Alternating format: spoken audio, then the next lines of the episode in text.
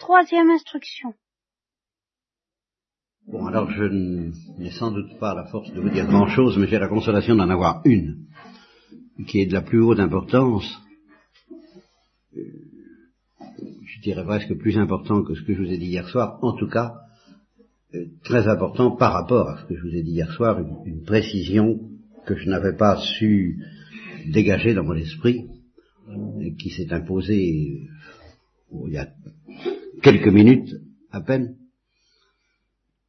Et je vous la présenterai de la manière suivante, donc ce sera probablement, ça peut être très court, encore qu'il y a un second point qui lui est plus difficile à, bien mettre en place et que j'évoquerai peut-être, mais je ne vous promets rien. Le premier point, je partirai d'une question, à quoi comparerais-je la parole de Dieu? Et la comparaison qui me vient à l'esprit, euh, c'est celle euh, d'Ulysse et des sirènes. Vous connaissez l'histoire, certains, ceux qui ne la connaissent pas, je, fais effectivement comme s'ils ne la connaissaient pas, que Ulysse voyageant dans la Méditerranée euh, savait qu'à un certain endroit de son voyage, on entendait dans la mer des sirènes, des espèces de femmes poissons, si vous voulez, dont le chant était euh, tellement euh, attirant, irrésistible, que on ne pouvait pas, on ne pouvait pas ne pas se laisser attirer, se laisser prendre par ce chant et cette musique mortelle, car les sirènes, je ne sais pas ce que faisaient de vous, mais enfin j'ai l'impression qu'elles ne faisaient qu'une bouchée des voyageurs, ou à peu près, en tous les cas, ils s'en sortaient pas. Ils s'en sortaient pas vivants. C'était un piège mortel que l'envoûtement, la séduction de cette musique.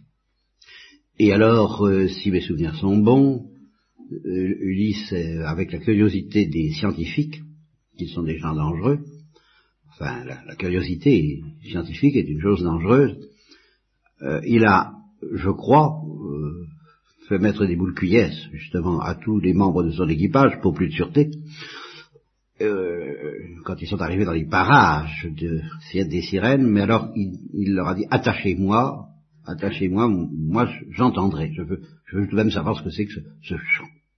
Alors évidemment, ce fut terrible, terrible parce que euh, il a maudit les chaînes qui, qui l'empêchaient de se précipiter vers ce chant des sirènes. Eh bien, la parole de Dieu, c'est ça. Et j'y ajouterai une lance, c'est une supplication. C'est un chant de supplication. C'est un chant d'amour et de supplication. Et ça, je ne l'invente pas, c'est dans la Bible, c'est le chant du bien-aimé à sa vigne. Nous sommes la vigne, Dieu est le bien-aimé, la parole de Dieu, c'est ce chant plus puissant que les sirènes d'Ulysse, cette supplication du bien-aimé à sa vigne, et qui s'exprime douloureusement à travers la parole de la croix, la manifestation du crucifié, pour celui qui a des oreilles pour entendre, qui justement n'a pas des boules cuillères, eh bien c'est un chant de supplication qui se étoffé par une illustration saisissante, c'est chant et parole, n'est-ce pas? C'est musique et parole, musique et spectacle, musique et, vue, vois dans quel état l'amour que j'ai pour toi m'a réduit. C'est exactement ça, la parole de Dieu. Ce n'est rien d'autre, n'est-ce pas? Alors, euh, la conclusion que j'en tire, que je n'ai pas dit hier, et qui est névralgique, capitale, c'est que quand on entend cette parole, il n'est pas question de ne pas répondre. C'est rigoureusement impossible. La question ne se pose même pas. On, est vraiment envoûté sous le charme d'une musique que Thérèse d'Avila compare au sifflet du bon pasteur, peu importe quoi, allez chercher des comparaisons où vous voudrez, quand on entend cette musique, c'est bien pire que toutes les sirènes du lys, il n'est pas question de ne pas répondre, c'est impossible. Et c'est à l'intérieur, et c'est pour ça que toute la conférence d'hier, il faut la situer à l'intérieur de ce que je dis là. Elle n'a de sens qu'à l'intérieur de cette impuissance expérimentée et qui fait toute la joie, qui fait que la joie l'emporte parce qu'il n'est pas question de ne pas répondre. En même temps, on découvre qu'il n'est pas question de répondre. Voilà. En même temps, on découvre qu'on ne peut pas répondre, tout au moins comme il faut, que la réponse qu'on donnera sera ridicule, sera insuffisante, sera nulle, comparée à cet appel. Mais on le découvre à l'intérieur de cette évidence pratique selon laquelle il n'est pas question de ne pas répondre. Alors, la découverte que ce qu'on va faire, que ce qu'on va donner n'est rien, est sans danger à ce moment-là. Il est souverainement dangereux. Au contraire, à l'intérieur d'un état où on n'entend pas la musique, et où par conséquent on peut très bien ne pas répondre, il est souverainement dangereux de découvrir que ce qu'on va donner n'est rien. Parce qu'à ce moment-là, on est tenté de se dire, ben c'est pas la peine.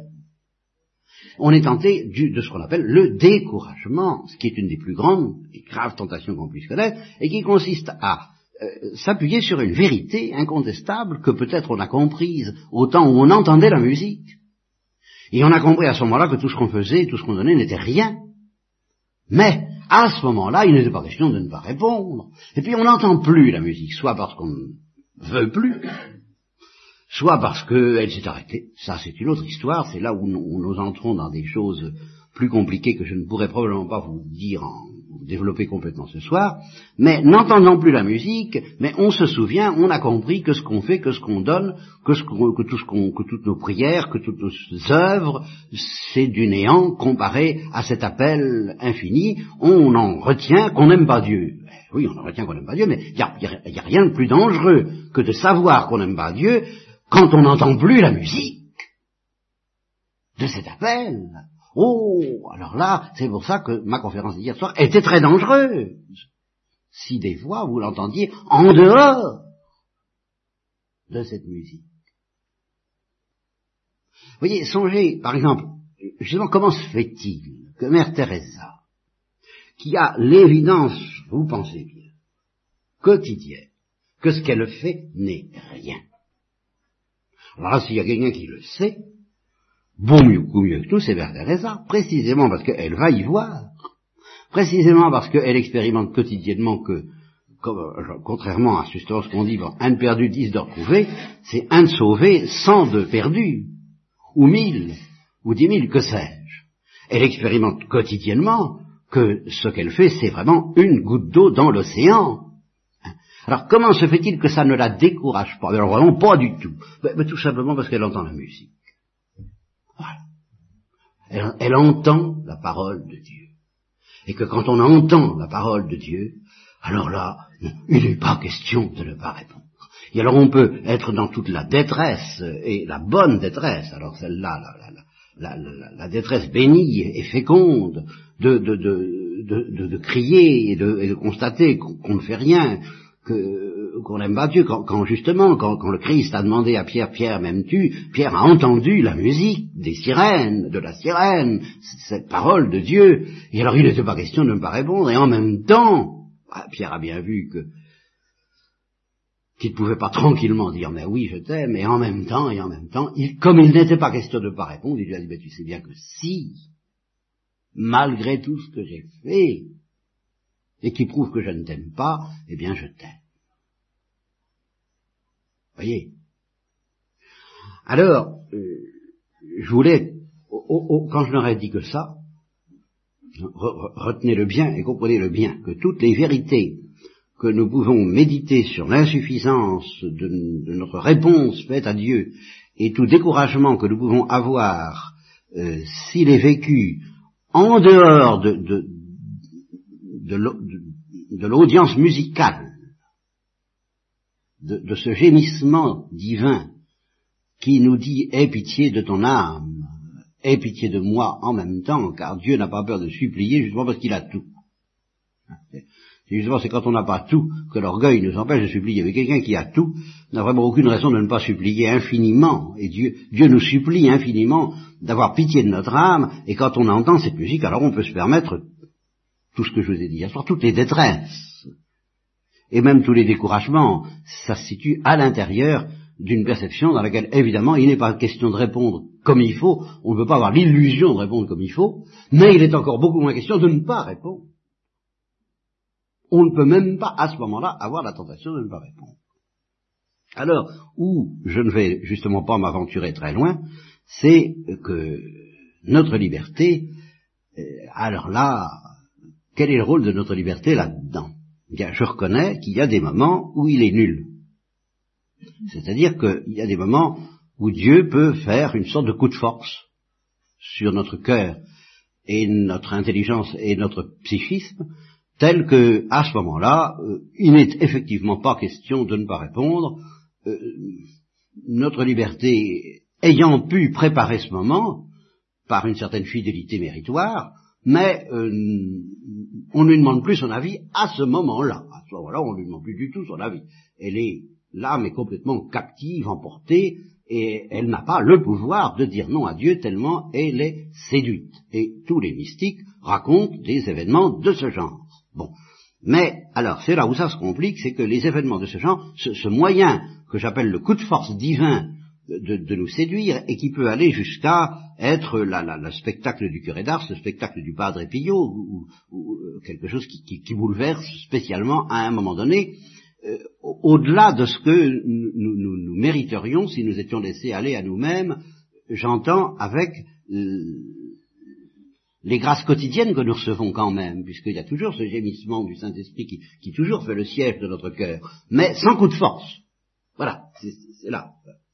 La grâce quotidienne, euh, euh, c'est sans coup de force. La grâce quotidienne est toujours aux écoutes et, elle suit et elle épouse le rythme de notre liberté, de notre consentement quotidien. Elle entre autant qu'on lui permet. Puis de temps en temps, Dieu entre plus qu'on lui permet. Voilà le point. C'est ça que j'appelle le coup de force. Plus que notre liberté ne, le justifie, en quelque sorte. Alors pendant ces moments-là, eh ben c'est magnifique, mais c'est dangereux. C'est dangereux, parce que ça ne peut pas durer. Ça ne peut pas durer, pourquoi? Parce que ce n'est pas au niveau de ce que notre liberté réclame fidèlement et quotidiennement. Alors du fait que ce n'est pas à ce niveau-là, il faut que ça s'arrête. Il faut que nous redevenions libres. Et à ce moment-là, nous pouvons plus ou moins décider de ne plus entendre autant cette musique. Ou, si nous ne l'entendons plus sans que ce soit de notre faute, eh bien nous pouvons nous décider que tant pis, on s'en passera plus ou moins consciemment, plus ou moins clairement. Ou au contraire, nous pouvons décider que nous ne pouvons plus vivre sans. Et alors à ce moment-là, commencer à appeler sérieusement, avec toute notre liberté, alors là, à notre tour, à faire le siège de la miséricorde de Dieu, et à lui dire ne me laisse pas comme ça. Maintenant que j'ai entrevu ce que c'est que de t'aimer, je vois, j'entrevois aussi quel danger c'est pour moi de ne plus l'entrevoir. Alors je t'en supplie, ne m'abandonne pas dans cet état, et si nous faisons le siège de Dieu mais alors là, ça dépend de notre liberté. Aider de la grâce, mais il n'y a pas de coup de force. Là, Dieu nous dit à toi de jouer. Voilà, je viens de jouer un gros coup, là. Bon, bon, allez, à toi de jouer, à toi. Maintenant, la balle est dans ton camp, comme. Hein. Qu'est-ce que tu vas en faire? Et alors, c'est là que le moment, je, vous dis que plus il y a eu de coups de force, et c'est pour ça que Dieu n'en fait pas tellement. Dieu n'en fait pas tellement parce que celui qui a été séduit, bouleversé par la, sirène, euh, d'une manière irrésistible, et puis qui, après euh, que la sirène s'est éteinte, ben, il en profite pour oublier ce, contre quoi Dieu a prévenu son peuple, en disant Souviens-toi Israël, surtout n'oublie pas, malheureux. Eh bien, il est plus coupable que s'il n'y avait pas eu de musique coup de force, ce que j'appelle musique coup de force. Et voilà pourquoi, par miséricorde pour nous, Dieu peut nous faire longtemps attendre ces coups de force parce que il dit qu'est-ce que vous allez en faire? Oh bien sûr, je peux vous faire des démonstrations, je peux faire un exhibitionnisme, une séance exhibition de l'amour divin, vous n'allez pas y Ah vous allez être dans tous vos états, bien sûr. Mais il va bien falloir que ça cesse, parce que ça n'est pas, justement, ça n'est pas homogène à ce que vous êtes. C'est une sorte de viol affectif que je, que je vais provoquer dans votre cœur. Alors, ça ne peut pas durer, c'est pas, pas votre être, c'est pas en, en harmonie avec ce que vous êtes, c'est pas c'est pas quotidien, c'est pas assimilé. Alors, il faut que je m'arrête, je peux le faire un instant comme... C'est le coup du starter, quoi. Je, peux donner un coup de starter. Mais ça n'est pas votre régime normal de croisière, donc il faut que je m'arrête. Alors, qu'est-ce que vous allez faire après? Ah là là, attention mes petits amis. Alors, par pitié pour vous, je crois qu'il vaut mieux, il vaut mieux attendre l'heure de la visite. Vous voyez, c'est peut-être pas encore le moment que je vous donne ma démonstration, parce que tel que je vous vois fabriquer en ce moment, je sais ce que vous allez faire. Je sais ce que vous allez faire dès que j'aurai le dos tourné, ou dès que vous aurez le dos tourné. Alors, euh, pour vous éviter de pécher trop gravement, euh, non, je ne montrerai pas encore, euh, vous n'entendrez pas encore le chant de la sirène comme vous voudriez. Mais continuez à demander, alors ça, ça me plaît. Alors, ah, ben alors là, ça, ça me plaît. Ah oui, alors là, faites le siège. Faites le siège de mon cœur. Allez-y, que ce, ayez l'impression que c'est vous qui mettez tout le paquet et que moi je fais rien. Alors là, vous êtes en sécurité. Ce qui est dangereux, c'est quand vous avez l'impression que c'est moi qui mets le paquet, que vous, vous n'avez qu'à vous laisser faire. Alors ça, c'est dangereux. Craignez ces moments-là qui sont très agréables, mais qui sont très dangereux. Par contre, les moments où vous tirez la langue et vous avez l'impression que je fais rien pour vous, mais que vous avez la fidélité de continuer à frapper à la porte, instamment parce que ça a été dit dans l'Évangile, celui qui frappe, on lui ouvrira, et que vous vous appuyez sur cette parole-là, justement, qui vous a séduit un jour, sans quoi vous ne priez pas, alors là, là vous êtes en sécurité, et ce que vous recevez, vous le recevez justement à la mesure même de ce que vous êtes, et vous ne le lâchez plus. Et au fur et à mesure que euh, ce chant d'amour du bien-aimé à sa vigne pénètre en vous à votre insu et d'une manière non spectaculaire et sans que vous vous en doutiez, et alors que vous avez l'impression que justement vous ne l'entendez pas, alors là, vous ne risquez rien parce que là, tout ce que je vous donne, je sais que vous en faites un bon usage, vous le faites fructifier, vous le gardez dans votre cœur comme la Sainte Vierge, et ça y produit des fruits. Ça n'est pas le figuier stérile que risque d'être la grâce spectaculaire que vous me demandez et que je donne de temps en temps quand ça me plaît, quand ça me chante, quand ma sagesse juge que, en effet, telle âme en a quand même vraiment besoin, trop besoin pour que je ne le fasse pas. Voyez? Mais alors, reconstituez bien, alors ça c'est très délicat, savoir pourquoi et quand nous entendons le chant irrésistible ou quand nous ne l'entendons pas. Sachez seulement qu'il existe un chant irrésistible. Que si vous l'entendiez, vous ne pourriez pas résister et moi non plus. Sachez aussi qu'il ne tient qu'à vous de demander à l'entendre. Simplement, je vous promets pas que c'est demain que vous l'entendrez. Alors là, mais je vous promets que si à partir d'aujourd'hui vous demandez tous les jours, vous l'entendrez un jour. Et que le jour où vous l'entendrez, vous saurez tout. Et que vous ne pourrez pas ne pas répondre.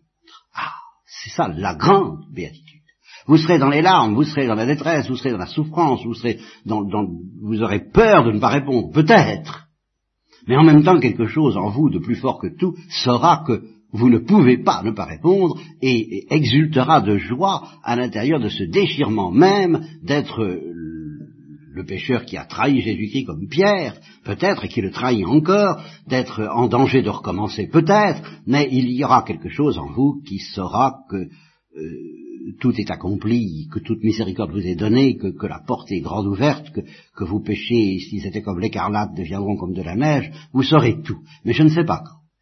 Je ne sais pas quand, et là, la résolution pratique euh, de, cette récollection, elle, est simple, c'est celle de l'Évangile. Euh, si vous demandez à votre Père des cieux de vous donner cette musique irrésistible, est-ce qu'il va vous donner un scorpion? Enfin, quoi?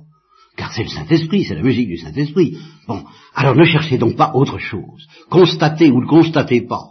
Euh, si vous êtes content de vous, ben, tant pis pour vous car vous vous trompez. Si vous êtes mécontent de vous, eh bien méfiez-vous car vous vous trompez aussi. C'est pas la question. Ce qui compte, c'est que, content ou pas content, du moment que vous n'entendez pas cette musique à laquelle il est impossible de ne pas répondre, vous êtes en danger, c'est vrai. Mais si vous suppliez pour l'obtenir, eh ben vous n'êtes plus en danger tant que votre liberté supplie. Alors, avec en plus tous les moyens du bord, les sacrements, euh, la méditation, la parole de Dieu, justement la parole de Dieu humaine, transmise humainement, sans la musique, hélas, j'en ai conscience. De toute façon d'ailleurs, de toute façon d'ailleurs, cette musique, elle est en vous, c'est dans votre cœur que, qu'elle sera donnée, elle peut passer à travers, et j'en ai eu l'expérience souvent, puis il m'est arrivé même de voir des gens qui ont été convertis par des paroles que j'avais pas dites, parce qu'ils avaient mal compris. Hein, ben voilà, c'est merveilleux ça, la parole de Dieu. eh, bien, euh, voilà, ça, ça, ma conviction, ma conviction, je, voudrais me convertir et me convaincre tout le premier que euh, si nous demandons tous les jours à entendre cette musique, quoi que nous ayons fait, nous serons sauvés parce qu'il ne sera pas question de ne pas répondre oui à l'amour de Dieu.